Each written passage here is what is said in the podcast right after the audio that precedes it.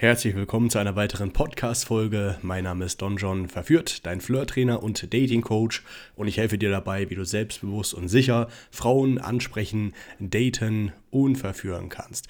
In dieser Podcast-Folge gehe ich mal wieder gesammelt auf ein paar Fragen von euch ein, die ihr mir unter den äh, YouTube-Videos hinterlassen habt. Ich würde sagen, starten wir einfach mal rein. Hey Don, kannst du ein Video machen für Männer, die schon Väter sind? Immer wenn ich eine Frau kennenlerne und erfahre, dass ich schon einen fast äh, fünfjährigen Sohn habe, äh, beziehungsweise sie das erfährt, mh, mm, äh, von neun von zehn, äh, neun von zehn Frauen nichts mehr. Sage ich das zu früh oder wie sollte ich vorgehen? Sollte man so eine Information erst später mitteilen? Wäre nice, wenn du darüber ein Video machen würdest. Viele Grüße und mach weiter so. Also wir haben viele Teilnehmer bei uns im Coaching-Programm, die aus einer Ehe und einer Beziehung kommen, auch schon äh, Kinder haben. Also es sind immer mindestens äh, fünf Leute am Start äh, aktuell im Programm die äh, schon Kinder haben, ne? die sich gerade in der Scheidung befinden oder schon länger alleinerziehend äh, sind. Und äh, da gibt es mehrere, also du musst halt schauen, was persönlich zu dir passt. Ne? Äh, ich persönlich würde zum Beispiel jetzt kein WhatsApp, äh, das empfehle ich auch den Coaching-Teilnehmern, kein WhatsApp-Bild machen, wo du ähm, mit deinen Kindern drauf zu sehen bist. Klar, du bist stolz, dass du Kinder hast, alles keine Frage, aber du musst auch ein bisschen ähm, analytisch oder ein bisschen logisch an die Sache rangehen, weil du sprichst eine fremde Frau an, die freut sich hier und da. Vielleicht ist sie ja auf der Suche nach mittelfristig etwas längerem ne, und ähm, ist dann halt äh, ja äh, sieht das eher kritisch, wenn du schon Kinder von jemand anderen hast. Ne? Deswegen also WhatsApp-Bild, kein Bild von den Kindern. Ja? Das heißt nicht, dass du deine Kinder nicht liebst und nicht stolz sein kannst drauf, aber hier solltest du Abstriche machen. Und ähm, ansonsten gibt es Frauen, die haben damit kein Problem. Ja? Also du kannst, äh, also ich würde da gar nicht äh, aktiv da zu sprechen kommen drauf, äh, sondern nur, wenn die Frage kommt, hast du schon Kinder oder nicht oder willst du Kinder, äh, kannst du das machen. Also ich persönlich, wenn ich Kinder hätte, würde ich es nicht machen. Ne? Ich würde sagen, ah, schauen wir mal, ba, weil in erster Linie würde ich ja eher Spaß haben, mich ausleben. Ne? Und wenn ich dann ähm, mit der Frau es gut läuft und ich mir auch mehr vorstellen kann, dann ist es auch nicht mehr so dramatisch, weil man sich ja schon näher kennengelernt hat und äh, so weiter und so fort, dass man äh, dann das mit den Kindern noch erklärt. Mhm. Also deswegen, das würde ich einfach komplett unter den Tisch fallen lassen.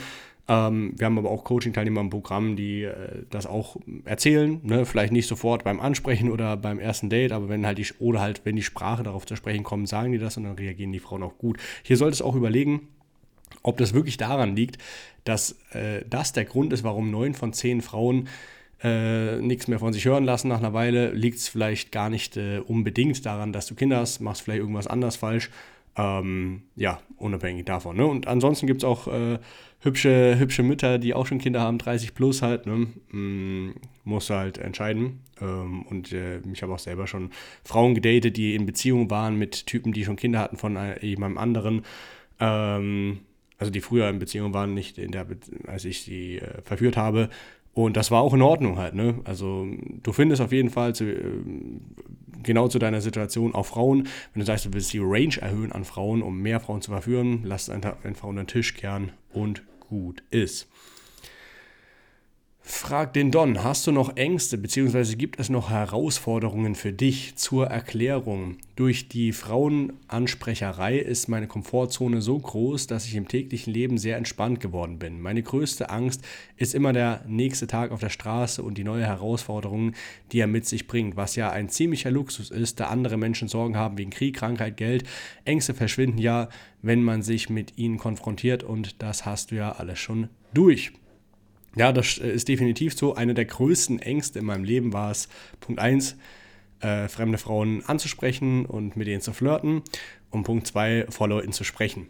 Hm? Und ähm, beides habe ich gemeistert und das ist so, wie du beschreibst. Äh, wenn du dich mit diesen Ängsten konfrontierst, dann lösen die sich auf und äh, dann kannst du eigentlich alles andere nur noch wie ein Spiel betrachten. Das ganze Leben kannst du gar nicht mehr so ernst nehmen, weil du dich äh, schon an deinem Tiefpunkt befunden hattest, als du das nicht konntest quasi und äh, da extreme Angst hattest und alles andere äh, fällt dir wesentlich leichter dadurch halt, ne? weil du einfach ein gesteigertes Selbstvertrauen an den Tag legst, dich äh, die Kontaktscheu verloren hast. In meinem Fall war es dann eben auch noch äh, vor Leuten zu sprechen, ähm, als ich dann äh, Don John Live Events gemacht habe, äh, wo dann verschiedenen Städten unterwegs waren und ja, eine kleine Show abgezogen haben.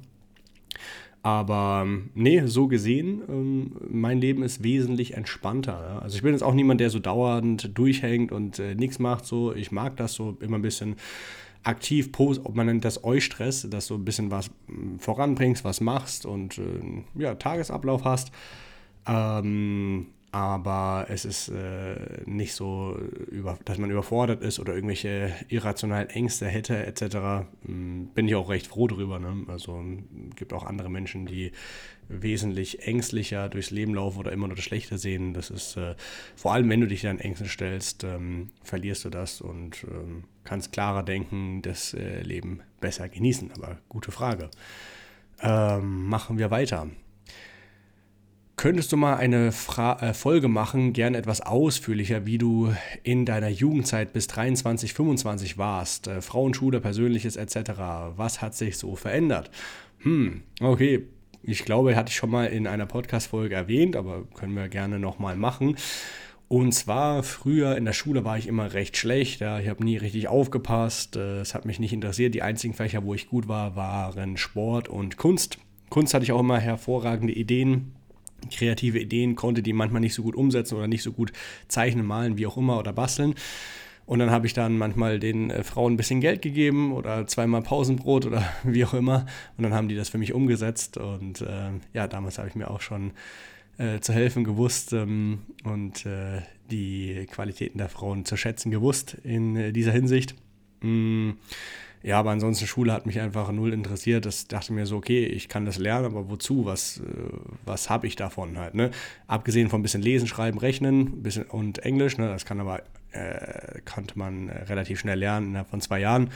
Ähm, aber alles andere, wenn ich jetzt darüber auch nachdenke, wie sich mein Leben entwickelt hat und ich darüber denk, nachdenke, was ich alles in der Schule für ein Bullshit gelernt habe, was ich gar nicht brauche, was ich mir selber dann beibringen äh, musste, Steuern, Persönlichkeitsentwicklung, ähm, das ganze Frauenthema, alles drum und dran, äh, dachte ich mir, okay, verschwendete Lebensmühe. Mir kommt das eher so vor, als wäre die Schule mehr oder weniger so ein Auffangbecken, damit man äh, als Jugendlicher nicht zu viel Scheiße baut oh, während die Eltern ähm, arbeiten gehen, so lange, bis man eben dann selber anfängt zu arbeiten.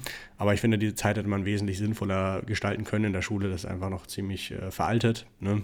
Ähm, später, wenn man dann sich spezialisiert auf Jura oder Medizin, gar keine Frage, dann wird das äh, Ganze wichtiger und interessanter oder auch für mich aus Informatik. Aber ähm, wenn man das eben ähm, bis, bis dahin ne, war das mehr oder weniger ja, also Zeitverschwendung und äh, hat mich auch nicht glücklich gemacht, ne, weil ich hatte keinen Bock auf die, den ganzen Schulkram und äh, gleichzeitig kriegt man da aber trotzdem negatives Feedback von den Lehrern, von den, von den Eltern oder denkt sich, okay, ich weiß zwar, woran es liegt, dass ich nicht gut bin, äh, weil ich einfach keinen Bock habe, das zu machen, aber andererseits fühlt man sich trotzdem dann ein bisschen äh, ja, nicht so, äh, so gut mit der Situation. Und damals wusste ich auch nicht, was ich. Äh, ich hatte zwar immer so ein bisschen Alternativpläne, aber nicht, habe nicht gewusst, wie ich sie umsetzen wollte. Zum Beispiel mit äh, 15, 14, 15, 16 rum, da wollte ich mal äh, Rapper werden. Da habe ich auch selber aufgenommen Songs und ähm, habe dann aus meinem Kinderzimmer gerappt vom Ghetto in Nürnberg.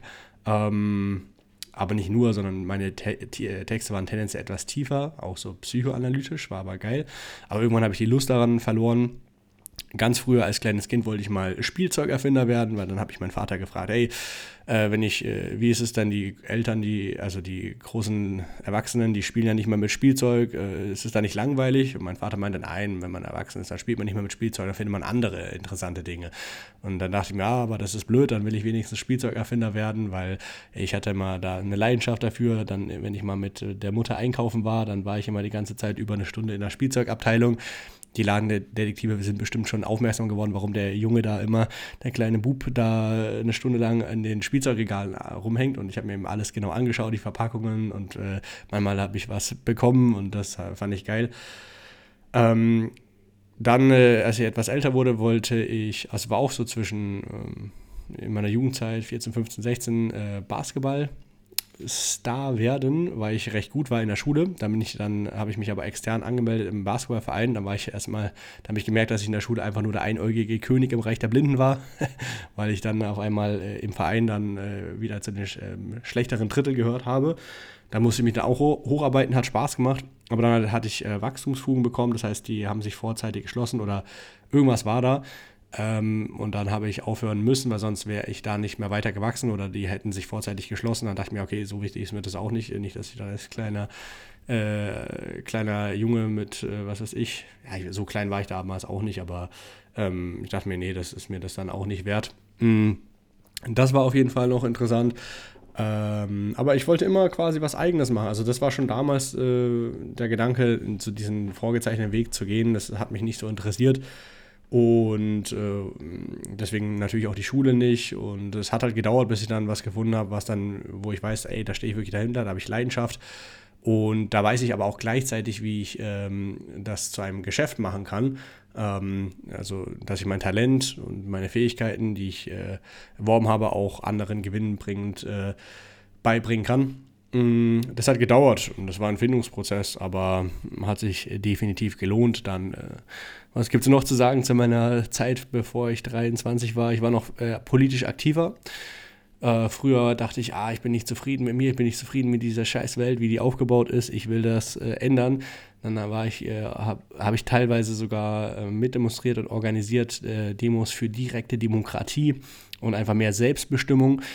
Ähm, war dann auch manchmal auf solche männerpolitischen Stammtischen aber dann habe ich gemerkt, das dauert ewig, bis sich da was verändert. Dann habe ich Leute gesehen, die schon 20, 30 Jahre für Demokrat äh, direkte Demokratie oder mehr Selbstbestimmung einstehen und das wird ja im Gegenteil immer zentralistischer, die ganze Sache. Dann dachte ich mir, ach scheiße, auch nicht so das Wahre. Und es ist doch viel einfacher, anstatt zu missionieren, einfach als positives Beispiel voranzugehen und die Dinge zu verändern, die man tatsächlich verändern kann in seinem direkten Umfeld. Persönliches Wachstum, besser mit Frauen werden, ähm, ähm, ein, sich selbstständig machen, seine Ernährung umstellen, äh, Muskel aufbauen, so als positives vor, äh, Beispiel vorangehen und damit dann wiederum andere zu inspirieren. Und das war wesentlich ähm, ähm realistischer, einfacher und letzten Endes, wenn jeder so an sich äh, bestmöglichst arbeitet, dann irgendwann äh, inspiriert das immer mehr und dann ist es quasi so eine Bewegung halt. Ne? Und ähm, dann habe ich mich darauf äh, fokussiert, eher als positives Beispiel voranzugehen, zu inspirieren, anstatt zu missionieren, äh, mehr an mir selber zu arbeiten. Dann habe ich das politische Thema, also ich bin nie unpolitisch gewesen so, aber das ähm, habe ich dann halt mehr so als Unterhaltung. Ich wusste schon, wie ich äh, die Welt sehe und ähm, lese immer mal wieder gerne was in den Bereichen, aber ähm, nicht so, dass ich da noch sehr aktiv bin in dem Bereich. Ne? Äh, ich denke, dass ich auch unterschwellig so meine, meine, das, was ich mache, ist ja ähm, selbstverantwortlich ähm, durchs Leben zu gehen, die Verantwortung nicht auf andere abzuschieben, etc. Das sind ja alles lieber, liberale, libertäre Gedanken. Ja, mh, mm dass das unterschwellig auch durch meine Videos und Podcast-Folgen immer wieder durchkommt und dadurch inspiriere ich auch wieder Leute, ähm, die, sich dann auch anfangen, dafür ähm, unter anderem zu interessieren. Ne? Mm, das äh, an dieser Stelle sei auf jeden Fall gesagt.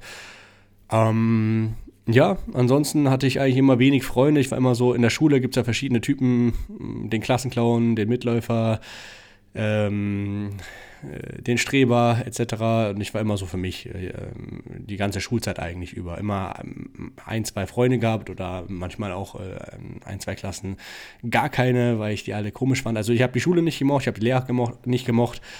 ich habe die Leute ringsherum um mich nicht gemocht, die mich auch nicht. und dann aber, wenn ich ein, zwei Leute hatte, dann waren das immer viel engere Freundschaften, weil man sich mehr verstanden hat als den Rest. Mm. Ja, genau das. Also ich würde nicht sagen, dass hier ein Außenseiter war. Das ist jemand, der bewusst ausgestoßen wird von der Gesellschaft. Äh, aber ein Einzelgänger, der sich bewusst dafür entschieden hat, dass er keine Lust hat, da mit den anderen was zu machen hat. Da stand sogar mal in meinem Zeugnis in der fünften Klasse, er neigt zu starkem Einzelgängertum. Und ich fand das immer beschissen in der Schule, wenn man Ausflüge gemacht hat, auf die man keinen Bock hatte. Und dann hängt man mit Leuten ab, auf die man keinen Bock hatte. Und dann weiß ich noch ganz genau, da waren wir ähm, irgendwo in Nürnberg unterwegs am Markt, äh, Hauptmarkt und dann haben ein paar da so Fußball gespielt und ich äh, stand da so am schönen Brunnen und ähm, habe mich gelangweilt und die Lehrerin hat gemeint, ja komm, komm doch schon, äh, spiel doch auch mit den Leuten. Ich sag, ja, nee, keine Lust. Und warum soll ich so tun, als ob? Das sind sowieso Leute, auf die ich keinen Bock habe, die ich nicht mag. Und äh, in der fünften und sechsten Klasse galt ich immer so als Schläger, weil immer wenn mich jemand geärgert hat, dann habe ich äh, meine Fäuste äh, gehoben und gezeigt, äh, dass das so mit mir nicht geht. Mm, und warum sollte ich dann so fake sein und jetzt äh, so tun, als wäre alles Friede, Freude, Eierkuchen mit den Leuten spielen, die, äh, wo man genau weiß, dass man sich da mit denen nicht versteht hat. Ne? Mm, ja, deswegen hat die das dann auch einfach reingeschrieben ins Zeugnis. Äh, aber ja, das war quasi so äh, meine Schulzeit. In meiner Freizeit habe ich sehr viel äh, Computer gespielt. Ab und zu war ich draußen in der Nachbarschaft mit äh, den Jungs, die waren auch ein bisschen cooler, muss ich sagen. Das hat mir mehr Spaß gemacht. Und ähm, aber ich hatte auch in gewisser Weise strenge Eltern. Also in an manchen Hinsichten überhaupt nicht streng, aber was die Schule angeht schon. Und ich hatte so Medienkonsumzeit, so eine gewisse. Ne? Ich durfte, damit ich nicht immer heimlich äh, Fernseher schaue oder zu viel Fernseher schaue oder Gameboy spiele, hatte ich äh, so ein Kontingent von, das war äh, dreieinhalb Stunden oder so in der Woche, konnte ich einteilen, wie ich wollte, so Gutscheine. Und wenn die dann weg waren, dann waren die weg. Und dann habe ich mich immer gelangweilt und dachte mal, scheiße, was soll ich machen? Jetzt kann ich wieder nicht Gameboy spielen, alles schon aufgebraucht die Woche. Und dann bin ich rausgegangen und habe teilweise äh, mir in meiner Nachbarschaft, in meinem Wohnblock äh, oder Wohnblocks, wo ich gewohnt habe, andere Kinder gesucht, die so ein bisschen äh, bei, unter sich sind so und habe die immer blöd angeguckt, bis sie mich auch blöd angeguckt haben und ähm, ja, dann äh, kam mal die erste Pöbelei und dann äh, hat man sich geschubst und geschlagen und das hat mich wieder richtig lebendig gemacht. Also so sich ein bisschen zu kloppen. Ich meine, das war jetzt nichts Ernsthaftes. Ich war da, da als ich mich gekloppt habe, da war ich so in der zwischen gute Frage von der, das ging vielleicht von der äh, ersten bis zur sechsten, siebten Klasse. Danach war da nichts mehr halt, ne? Aber das hat mir immer Spaß gemacht, mich mit anderen zu kloppen und ich habe auch immer gewonnen und das hat mich richtig lebendig gemacht. Da habe ich schon gemerkt, ah, ich bin so ein Adrenalin-Junkie. Ist ja letzten Endes auch so mit den Frauen ansprechen. Also, also du kriegst immer den größten Kick, wenn du eine neue Frau äh, ausziehst und verführst und mit der Sex hast. Das ist, äh, kann nichts ersetzen. Ähm, eine alte, natürlich wird der Sex dann auch mit der Zeit äh, qualitativ besser oder intensiver, aber eine neue Pussy ist nie das gleiche wie eine alte Pussy. Und letzten Endes, ähm, das mit dem Schlägereien da, das hat mir dann wieder diesen Kick gegeben. Und wenn ich halt nicht Gameboy spielen durfte oder Fernseher schauen konnte, dann habe ich mir dadurch meinen Ersatz geholt. Mm, das war auf jeden Fall auch eine gute äh, Sache für mich. Wenn ich jetzt äh, nochmal leben würde, würde ich vielleicht ähm, äh, MMA machen, ähm, aber ich bin immer so jemand, wenn ich was machen will, dann will ich der Beste darin werden. Und ähm, ja, jetzt, erstens bin ich schon 32. Natürlich gibt immer einen ältesten Boxer oder wie auch immer, kann man auch noch viel erreichen, aber ich hatte mich für einen anderen Weg entschieden und äh, das ist das, was ich äh, seit äh, bald schon einem Jahrzehnt mache hier, mit dem äh, Frauen verführen, das anderen beibringen. Ähm, und deswegen, vielleicht im nächsten Leben werde ich M äh, MMA, UFC-Fighter, wir werden sehen. Mhm, genau, also das finde ich auch äh, interessant. Ich schaue mir das auch mal gerne an. Äh, ansonsten, wie gesagt, teilweise äh, auch später dann siebte Klasse aufwärts. Mh, viele, äh, viel gezockt, viel World of Warcraft gespielt und andere, andere Games, äh, viele Rollenspiele vor allem. Mh, Fußball habe ich zum Beispiel nie groß gespielt, Basketball war eher mein Ding, aber FIFA habe ich gerne gezockt. Äh, das weiß ich noch, das war FIFA 96 oder so. Ne? FIFA, das war die WM 96 äh, oder 98. Und äh, da habe ich dann meistens mal Brasilien gespielt mit Ronaldo, also den ganz alten Ronaldo, den Glatzkopf da mit äh, so einer kleinen Zahnlücke, glaube ich, war das.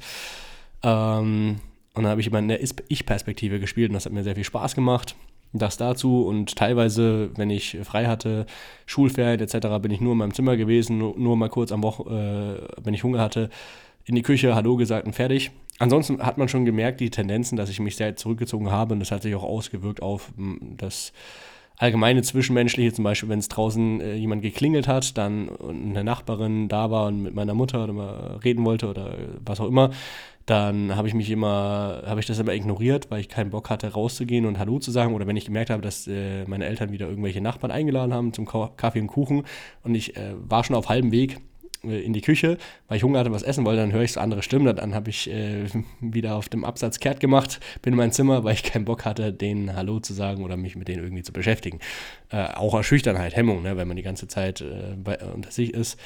Äh, dann fällt es einem natürlich schwerer. Oder auch telefonieren war das Schlimmste. Ich äh, hatte Schwierigkeiten, äh, ich weiß es nicht, also wenn das Telefon geklingelt hat, bin ich nie ran. Aber selbst wenn ich auch mal selber telefonieren musste, um, was weiß ich, irgendwas Handyvertrag oder dies, das, äh, klären. Da habe ich mir mal schwer getan. Da musste ich erst meine Hemmung abbauen. Das habe ich dann aber auch abgebaut nach einer Weile. Ähm, das war auch noch ein Punkt, definitiv. Mhm. Ansonsten war ich auch auf jeden Fall äh, mit den Jahren, äh, so um die äh, 20 rum, war dann so der Höchstpunkt äh, meiner Krise, sage ich mal. Ähm, also ich habe nichts bereut, es ist alles genauso gelaufen, wie es laufen sollte. Aber da war ich dann halt so, ich denke mir, oh scheiße, Schule läuft gar nicht, äh, interessiert mich auch nicht, weiß aber auch nicht, was ich anders machen soll. Und mein Vater hat damals gesagt, ey, streng dich an in der Schule, wenn du dich, wenn du so weitermachst, dann wird das nichts und später wird eh alles anstrengender oder schwerer. Dann dachte ich mir, scheiße, denn die Schule schon so kacke ist und mich nicht interessiert, hm, dann wie soll es dann später werden? Was ist denn der Sinn des Ganzen halt, ne? Ähm, dann hatte ich auf jeden Fall so eine kleine äh, Depri-Phase, war dann auch beim äh, Psychologen so mit äh, 17 bis 20, glaube ich ungefähr. Äh, Psychologen, Gesprächstherapeuten. In der Schule habe ich auch äh, Ritalin bekommen. Mein äh, Bruder hatte äh, AD, ADS, gibt ja ADHS und mit Hyperaktivitäten ohne, der hat das ohne. Äh, also wenn es das überhaupt gibt, das ist ja auch so fraglich, ne? Aber jedenfalls habe ich mal gesagt, ey, was nimmst du eigentlich immer für Tabletten? Dann meinte ja, das ist ja Ritalin so. Dann ich mal, ah, okay, cool, gib mal her, will auch eine. Und dann dachte ich mir, wow, geil, ich bin auf einmal so, so energetisch, so euphorisiert, ne? Weiß nicht, ob das daran liegt, ob ich es hatte oder nicht, aber dann bin ich auch zum, gesagt, ey, cool, woher bekommst du das? Hier, Jugendpsychologe, okay, gib mal die Adresse, ich gehe auch hin. Und da ja mein Bruder schon da war, könnte man das ja, die dann ableiten, okay, vielleicht ist was Genetisches hier und da. Und dann habe ich halt die äh, Sachen alle gefälscht. Also ich habe da äh, bewusst äh, beim Konzentrationstest äh, mich schlechter angestellt, beim IQ-Test und noch irgendwas, sodass äh, alles äh, schlechte Ergebnisse rauskam. Nicht so schlecht, dass es aufgefallen wäre, dass ich es bewusst äh, falsch eingetragen habe, aber doch extra schlechter gemacht. Und ähm, ja, dann habe ich das tatsächlich verschrieben bekommen, habe das viele Jahre genommen. Ähm, aber das ist auch keine Lösung, weil langweilige Sachen fangen dann an, dich zu interessieren, wie zum Beispiel vieles in der Schule. Aber das war ja fake, weil das war ja nicht, also ich hatte ja grundsätzlich, wenn mich Sachen interessieren, dann bin ich da Feuer und Flamme und bin auch richtig dahinter. Aber wenn es mich nicht interessiert, dann kann ich mich darauf nicht konzentrieren. Und ähm, so wird das ja ein bisschen verfälscht. Ne? Dann äh, die, äh, als ich dann mein Fachabitur gemacht habe, dachten ja auch die Schül Schüler so, ja, was ist los mit dem? Warum ist das so eifrig? Und ich habe auch selber gemerkt, dass ich irgendwie Scheiße erzähle, dass ich sage, ey, ist doch geil hier die Schule und äh, hier BWL oder was hatten wir da, Betriebswirtschaftslehrer. Ich habe da mein Fachabitur in Wirtschaft gemacht. Ähm, ähm, genau. Und ähm, Erst hatte ich es im sozialen Zweig gemacht, dann ähm, äh, bin ich da durchgefallen, weil ich hätte da für eine Prüfung lernen müssen. Das war in Chemie oder sonst was, habe ich aber nicht gemacht, äh, weil es mich nicht interessiert hat. Habe da einfach ein leeres Blatt abgegeben und habe dann nochmal mit äh, Wirtschaft angefangen, weil ich es interessanter fand, was dann aber auch nicht mehr so interessant war mit der Zeit, aber dann habe ich es halt durchgezogen. Äh, hat mir letzten Endes gar nichts gebracht für das, was ich jetzt mache, aber so war das halt. Aber letzten Endes äh, worauf ich hinaus wollte, ist, dass mir das Ganze, das halt verfälscht hat, den Weg, weil man dann noch mehr so zerrissen ist, weil man mm, ja denkt, man findet das interessant, aber in Wahrheit ist es nicht interessant. Und dann habe ich gemerkt, ich brauche das immer, um mich überhaupt noch gut zu fühlen. Selbst wenn ich anfange, fange, ein Buch zu lesen oder irgendwie äh, Computerspiele, wollte ich das dann auch nehmen. Und dann irgendwann habe ich gemerkt, ah, scheiße. Dann habe ich zwei, dreimal versucht, das abzusetzen, war aber nicht so leicht. Dann fühlt man sich erstmal extrem depressiv. So ging es mir nur noch im Bett gelegen und mich richtig schlecht gefühlt. Aber dann habe ich gemerkt, naja, das ist auch keine Lösung so. Ich dachte zwar, ey, ohne Ritalin wird es nie wieder so sein wie vor Ritalin. Mhm. Ähm, dass ich äh, mich nie wieder so gut und lebendig fühlen würde. Ähm, und dann war ich, war ich, fest überzeugt, aber das hat einfach sehr lange gedauert, bis das äh, weggegangen ist. Und da war, kam auch dann die Erkenntnis, dass ich nicht so leben kann, wie andere, die dann einfach das, was sie nicht machen wollen, runterschlucken und tun. Und ich war da ein bisschen aus einem anderen Holz geschnitzt, weil wenn ich das mache, dann werde ich innerlich immer leerer und äh, kaputter. Ich kann es zwar machen, aber es ist einfach, ähm, ich gehe daran kaputt. Ich muss halt was machen, was mich wirklich interessiert. Und dann brauche ich auch keine äh, externen Substanzen oder sonst was zu mir nehmen. Und dann kann ich darin auch brillier brillieren. Ne? Also das wäre nicht nötig gewesen. Ich hätte niemals äh, ein richtig guter Manager sein können oder hm, Betriebswirt äh, oder was auch immer, weil ich einfach da nicht so die Leidenschaft und nicht die Gefühle dahinter hatte. Ne? Also ich brauchte diese Gefühle, ich brauchte diese Motivation und die oder das natürliche Interesse, was oft nicht da war. Und dann habe ich halt gemerkt, ey, diesen Ersatz, der, wo Ritalin hat mir diesen Kick gegeben, ähm, ich muss das wieder suchen im echten Leben, aber ohne, ohne Ritalin. Und dann bin ich halt früher oder später, also sind ein paar Zeitsprünge drin, ähm, auf das Frauenansprechthema gekommen. Und das war, das war genauso wie Ritalin, wenn nicht noch krasser vom Gefühl her. Und ich dachte mir, ey, geil, das ist äh, mega. Und auch diese, sich an sich zu arbeiten, an sich zu wachsen und dann noch später dann ein Business darauf aufzubauen, äh, das anderen beizubringen. Ähm, und dann wusste ich, okay, geil, äh, es klappt ja doch. Ich muss einfach nur, ich darf nicht diesen angepassten Weg gehen, sondern ich muss das so machen, damit es mit, meinem, mit meiner inneren Welt passt, damit dieser Antrieb äh, erhalten bleibt und dann kann ich äh, gut durchziehen. Ne? Und nicht jeder Mensch ist gleich. Ne? Für viele mag das äh, der vorgezeichnete Weg so passen und die können auch äh, gut, sehr gut drin werden. Aber für mich war es definitiv nicht der Fall. Aber diese Erkenntnis war auf jeden Fall äh, wichtig für mich, mh, mm, zu erkennen, dass es, äh, dass ich einfach diesem Extrem, dieses Ge Gefühl, was ich brauche zur Motivation, dass mich viele Sachen im Leben einfach nicht interessieren aber ein paar wenige Sachen eben schon. Ne? Und da ich dann aber extrem äh, abgehe halt. Ne? Und äh, ja, so bin ich da mehr oder weniger auf das Frauenthema gekommen. Durch Zufall mehr oder weniger. Ich glaube mit 20 oder 19 müssen 19 gewesen sein, hat mir ein äh, Klassenkamerad aus der Parallelklasse das Buch Lob des Sexismus äh, empfohlen. Das hatte ich gelesen, oder mit 21 war das sogar.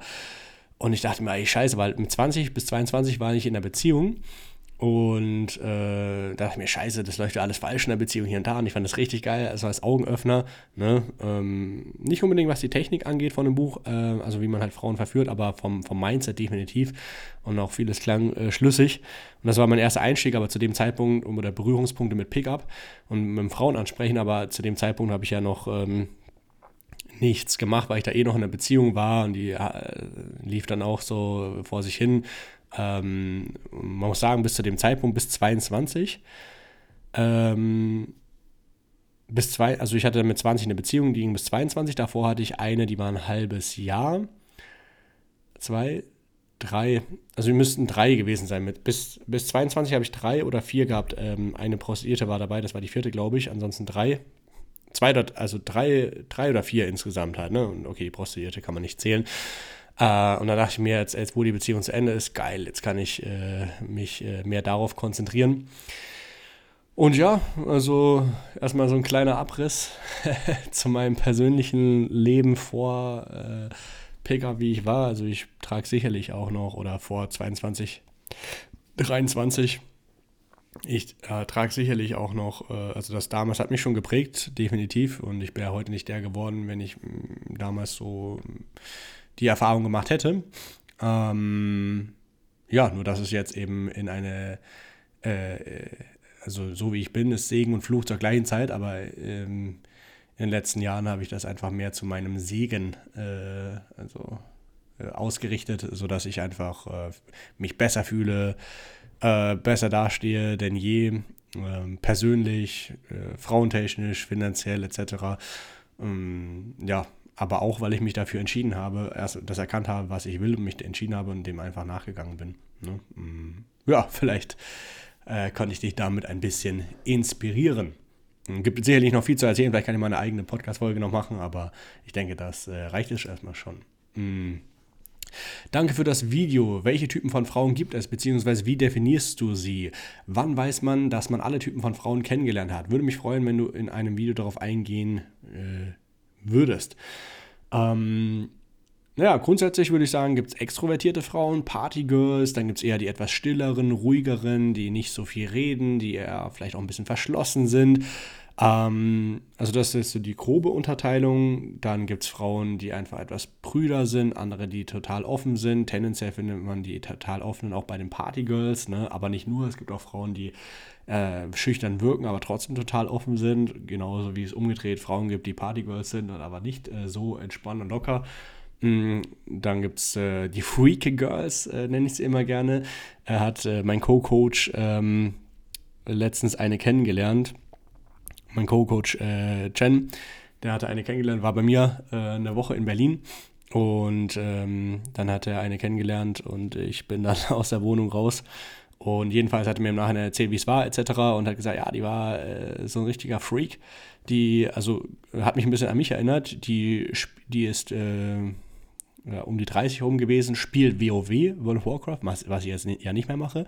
Äh, dann geht sie erst um 6 Uhr ins Bett, dann geht sie nie einkaufen, also Lebensmittel, sondern lässt sie alles liefern, obwohl die mitten in Berlin wohnt.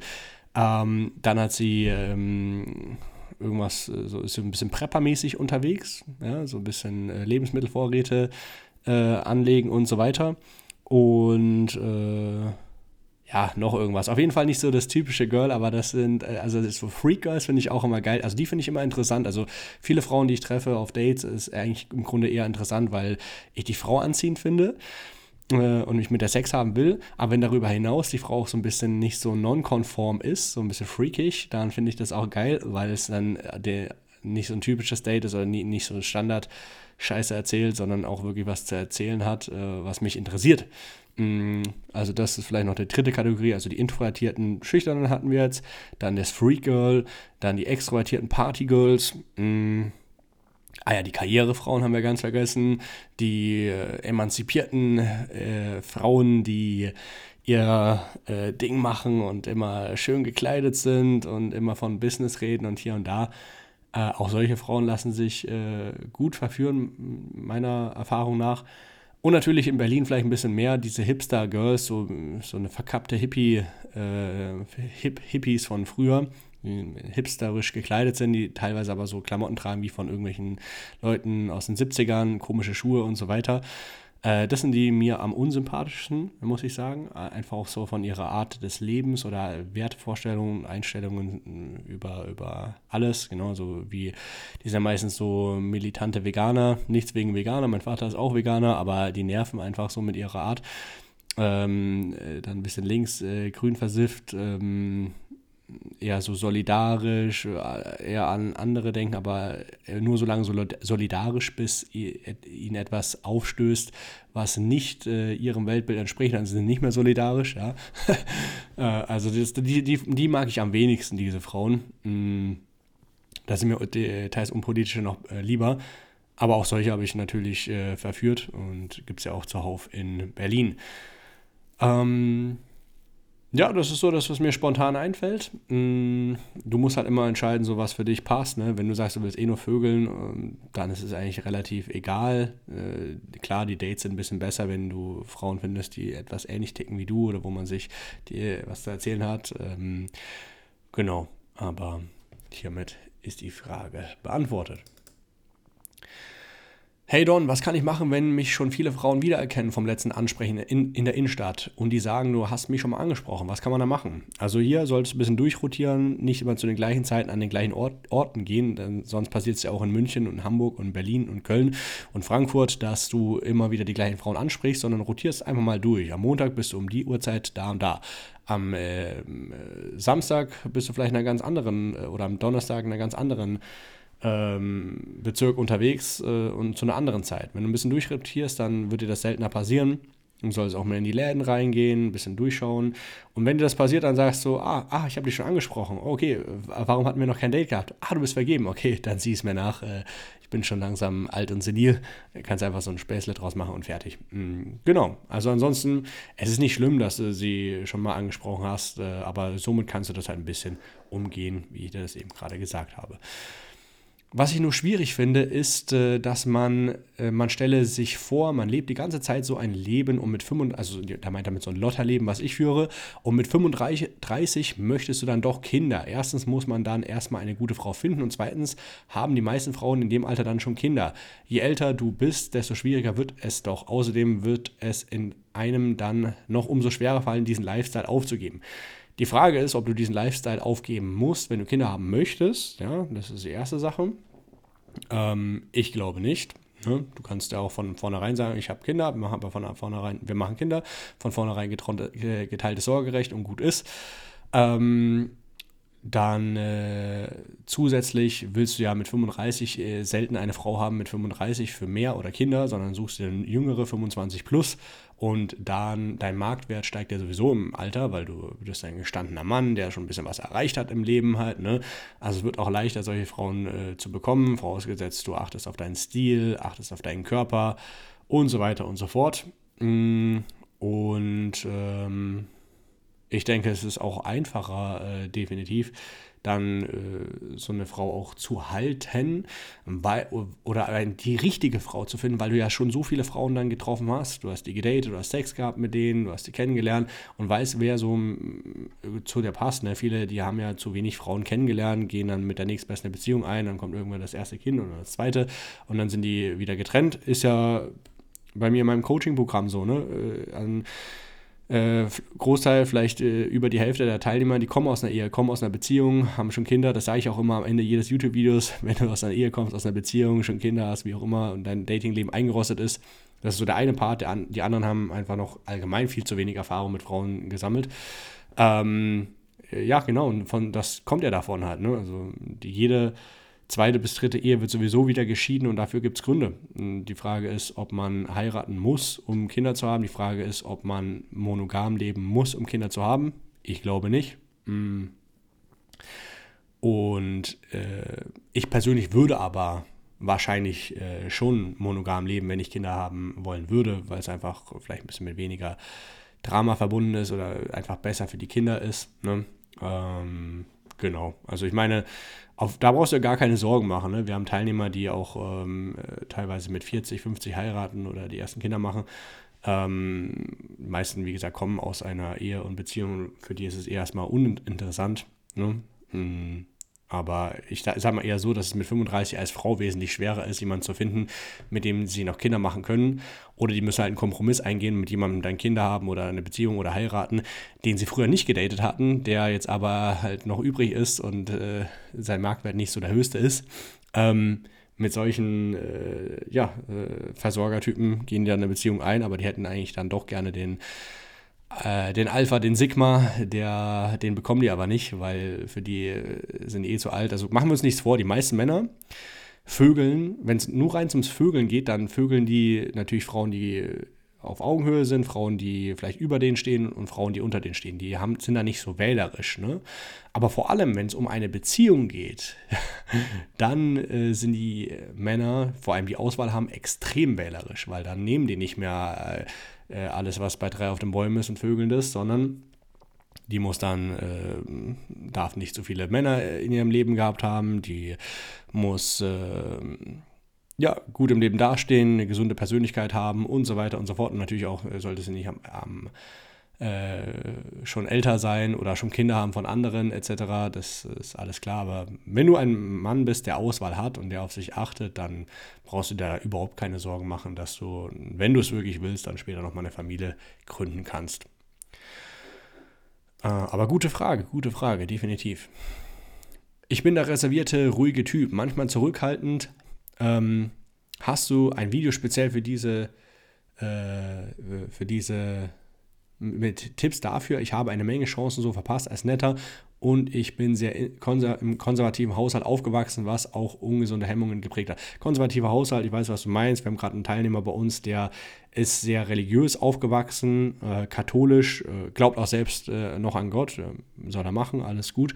Aber ähm, die sehen das natürlich nicht gerne, auch die Eltern äh, von ihm, wenn er jetzt neue Frauen kennenlernt, etc. Aber letzten Endes hat er darunter gelitten. Er ist immer noch Jungfrau mit. Ähm, 22, 23, äh, weiß es nicht mehr genau, muss ich nochmal nachschauen. Und äh, jetzt ist er zu mir gekommen, weil er darunter leidet und weil ihm das eben nicht getan hat, ein zu konservativer Haushalt. Ne? Also ich hab, vertrete sehr libertäre Ansichten, aber nicht linkslibertär, äh, sondern eher rechtslibertär. Das heißt, äh, ich fühl, fühle mich als Libertärer eher dem konservativen Lager zugehörig. Das heißt, ähm, also natürlich konservativ äh, passt ja auch nicht zu mir, weil ich ja nicht so ein, ein klassisches ähm, traditionelles äh, Familienleben äh, propagiere und selbst äh, so eine Familie äh, so nicht so hoch bewerte wie andere. Deswegen, und es gibt auch äh, Sachen, die mir an Konservativen auf jeden Fall stören. Aber letzten Endes, mh, letzten Endes äh, libertär, äh, mit ein paar konservativen Ansichten, das ist so meine Philosophie. Aber letzten, äh, mit, wenn du ja Frauen kennenlernen willst, äh, also ich weiß, äh, dass du dann halt, äh, wenn du aus einem stark geprägten konservativen Haushalt kommst, das für dich nicht leicht ist. Aber hier würde ich sagen, Also das ist nicht getan, wenn du hier mich fragst, ein paar Tipps oder hier und da, wie, dass du viele Chancen verpasst hast, das glaube ich dir. Aber du musst das als ähm, Marathon betrachten, als, als Sport, dass du täglich was tust, um ein bisschen ähm, ja, diese nette Schale abzulegen. Und keiner sagt, dass du nicht nett sein darfst, aber dass du halt ein bisschen mehr aus der rauskommst.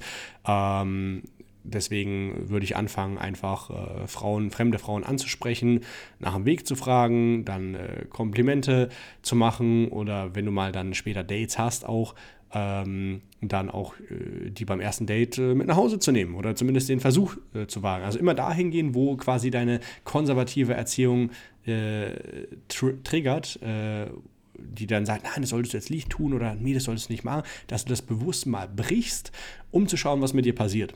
Und ich werde dir äh, verraten, dass du dich dadurch äh, lebendiger auf einmal fühlst und geiler. Du hast Angst davor, aber genau diese Angst ist der Kompass. Und natürlich sollst du jetzt nicht überstürzen und zu viel auf einmal, weil sonst kriegst du einen Burnout und es, du kannst es alles nicht verarbeiten, aber wenn du es Stück für Stück das äh, angehst, äh, Step by Step und vor allem dem eine lange Zeit gibst, äh, mehrere Wochen und Monate, dann kannst du da sehr viel erreichen. Hm, wichtig ist nur, dass du denkst, oh, nicht heute auf morgen, zack, äh, kann ich Hemmung abbauen. Das ist wie regelmäßiges Training, regelmäßige Sprachübungen machen, regelmäßig rausgehen, Frauen ansprechen. Wenn du Frauen ansprichst, dann nicht mit der Einstellung, oh, ich muss sie jetzt verführen oder sonst was. Nein, einfach Hallo sagen. Hey, fand ich süß, weil Hallo sagen.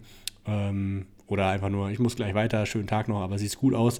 Und dann dich langsam rantasten an das ganze Thema. Ne, das Wichtigste. Ansonsten hol dir noch mein Buch, das Player-Prinzip.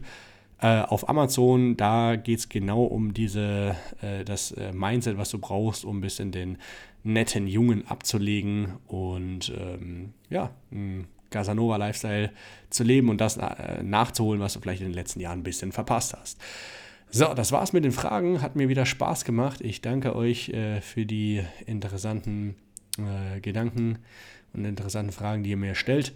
Ähm, wenn du jetzt sagst, das klingt alles schön und gut, wie immer, äh, dann äh, du kommst aus einer Ehe, kommst aus einer Beziehung, so wie viele meiner Coaching-Teilnehmer, oder hast allgemein zu wenig Sex und Dating-Leben äh, sammeln können, dann muss es nicht so bleiben. Du kannst dich äh, für ein kostenloses Erstgespräch bewerben. Link findest du in der Podcast-Folge. Da klickst du einfach drauf, schickst Bewerbung ab und ich melde mich innerhalb der nächsten sieben Tage bei dir und zeige dir Schritt für Schritt, wie wir das gemeinsam umsetzen können. Bis zur nächsten Podcast-Folge.